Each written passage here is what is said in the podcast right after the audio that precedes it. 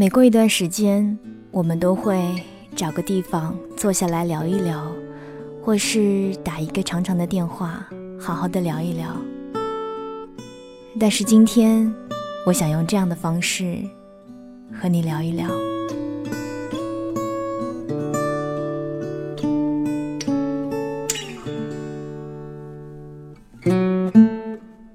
关于这封信，其实我想了很久。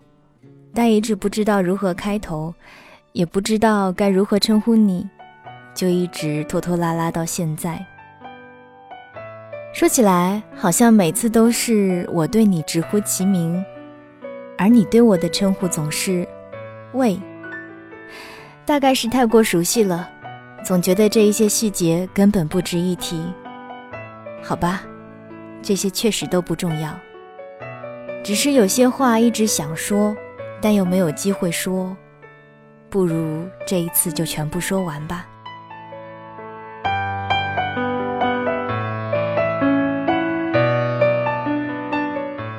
几年前你跟我说，我俩要是谁先结婚了，另一个人要给对方一个超级大的五位数红包。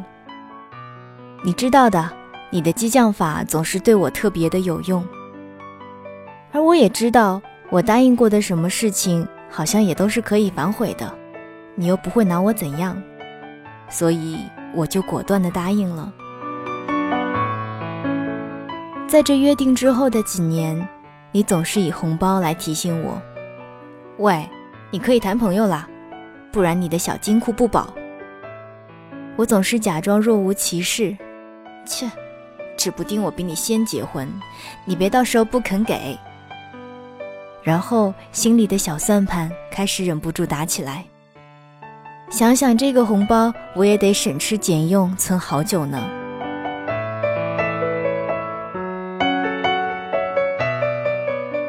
一个月前你结婚了，我说我包一个大红包给你呗。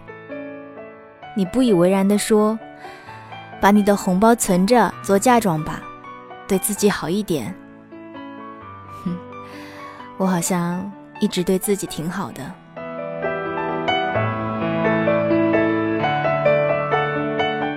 想想时间过得真的很快，我依旧可以清晰的回忆起我们俩做同桌的画面。我在课桌上划着三八线，不允许你超过一点点，不然就暴力相向。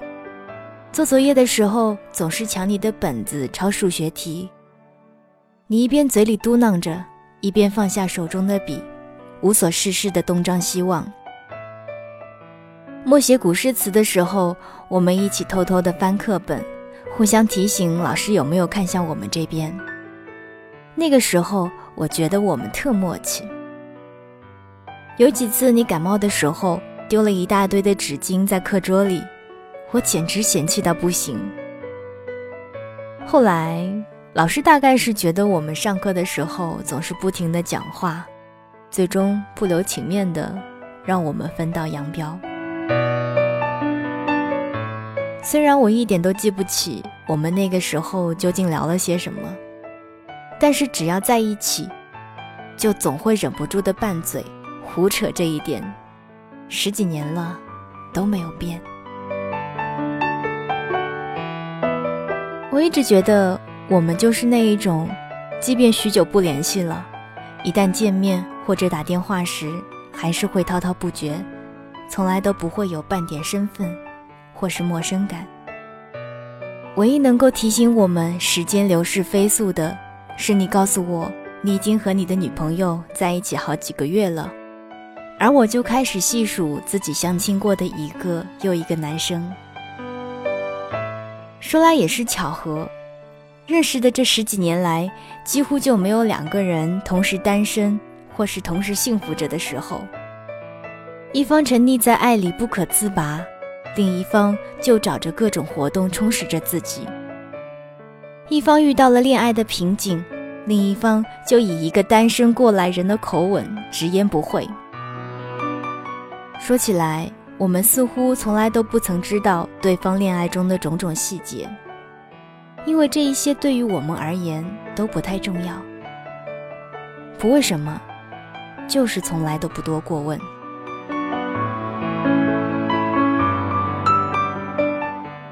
我们都过着各自认为最好的生活在对方最需要的时候给予一些帮助和安慰。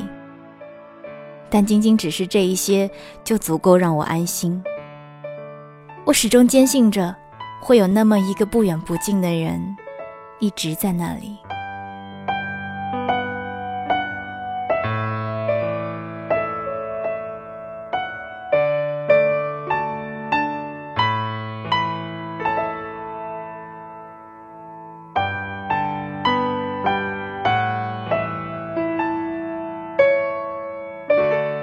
说实话，我特别讨厌你每一次都会故意调侃我。偶尔聊一些生活状况，你就会说：“你男朋友那么多，我哪知道你说的是哪一个？”我总是气得跳脚辩解：“只有说了在一起、牵了手的人才是男朋友，其他人都只是别人。”然后你又固执地说：“我看都一样。”没错，你毒舌起来简直无可救药，简直就是欠揍。当然，至于我对付你毒舌的办法嘛，就是立马挂电话，或是迅速的终结话题，把矛头指向你，好像屡试不爽。但其实我知道，你都懂的。就像每年生日或者是过年的时候。你总是会发长长的消息给我，你跟我说要对自己好一点，爱自己多一点，一切都会好起来的。说我一定会遇到那个对的人，最后也总不忘提醒我，又老了一岁，到时候又该没人要了。可即便是这么俗气又讨人厌的祝福，却还是每次都能降低我的泪点。谢谢你对我说过的每一句话。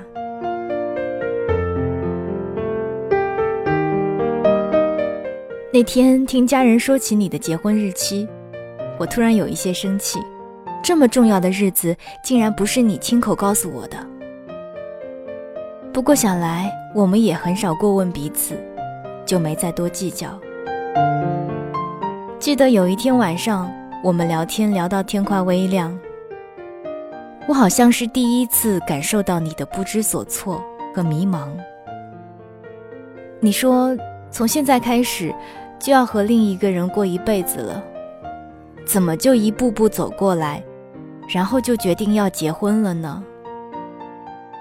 当初为了两个人可以好好的在一起，不顾家人和朋友的劝阻，勇往直前。可现在真的要结婚了，心里突然就慌了。空了，我就这样静静的听着，也不说话，因为我还不能够明白，我从来没有在爱里像你这么执着过，我特别特别的后悔，这大概是我人生中最失败的一笔吧。我总觉得婚姻离我们还很遥远，可怎么一转眼就成了别人不停叨叨的对象？一转眼，经常聚会的伙伴越来越少；一转眼，一起成长的人就从男孩变成了男人。明明没多久之前，我们还背着书包等在路口，探出身体看校车慢慢开进，一起抢座位。我们明明就还小啊！我特别讨厌时间那么的不留情面。把好好的生活变得那么被动和无奈，我想，我们应该已经不会再彻夜长谈了吧？因为你身旁已经有一个需要你贴心照顾的人了，他也可以和你一起分享更多的喜怒哀乐了，这样挺好的。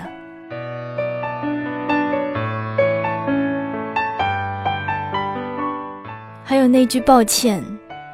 我想无论如何都要对你说抱歉，因为手上临时的工作没能够出席你的婚礼。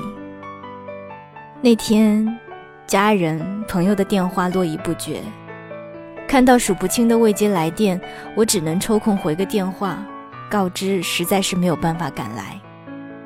家人生气地说：“你怎么可以连朋友这么重要的大事都不出席？”朋友调侃说：“你完蛋了，一定会被他骂死的。”我心想：“是我不对，骂就骂吧。”可是晚上收到你的消息却是：“没关系啊，改天再补请你好好吃一顿。”其实我早就做好了被你劈头盖脸调侃的心理准备。可是你突然这么客气，我就有些不知所措了。心想，成了家的男人是不一样了呢，真好。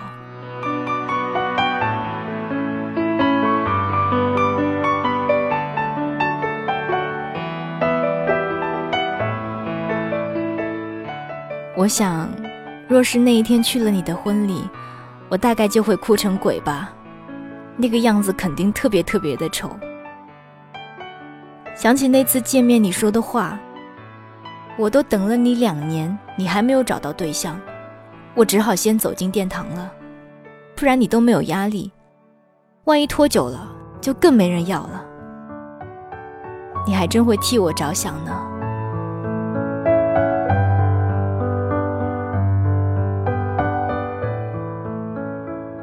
近几年，陆陆续续参加了朋友们的婚礼，生活中也渐渐有了些许的距离。偶尔会觉得自己有些格格不入，身边个别还没恋爱结婚的朋友，就好像是自己的安慰剂。没事儿，还有人陪着我。可谁都不知道，这样毫无束缚的彼此陪伴，还能够维持多久？毕竟都不是孩子了。总该要有一个未来的家。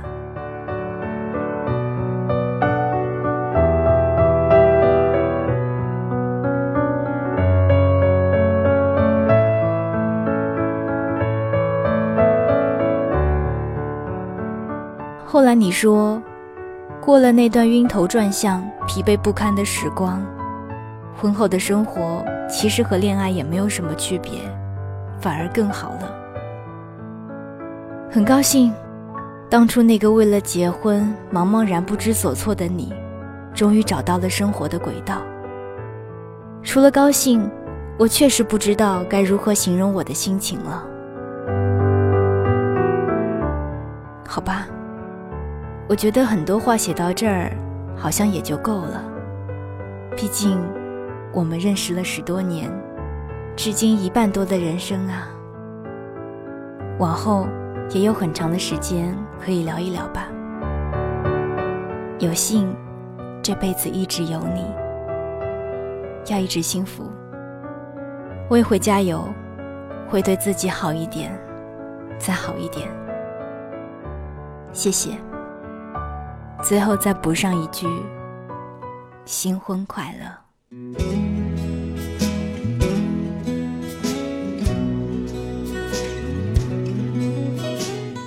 我是三 D 双双，我只想用我的声音温暖你的耳朵。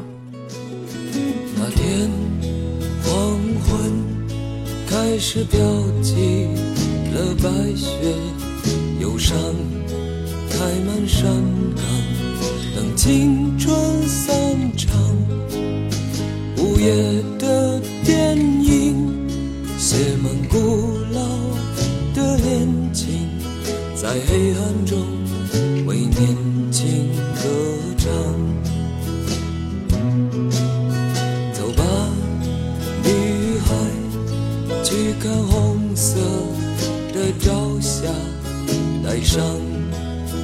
的恋歌，你迎风吟唱，露水挂在发梢，结满透明的惆怅。是我一生最初的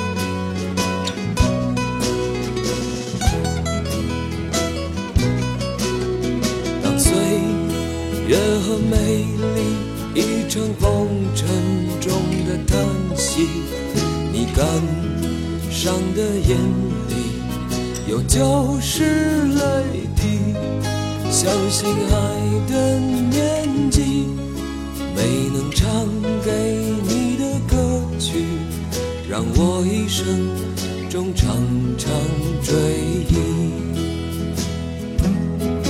相信爱的年纪，没能唱给你的歌曲，让我一生中常常追忆。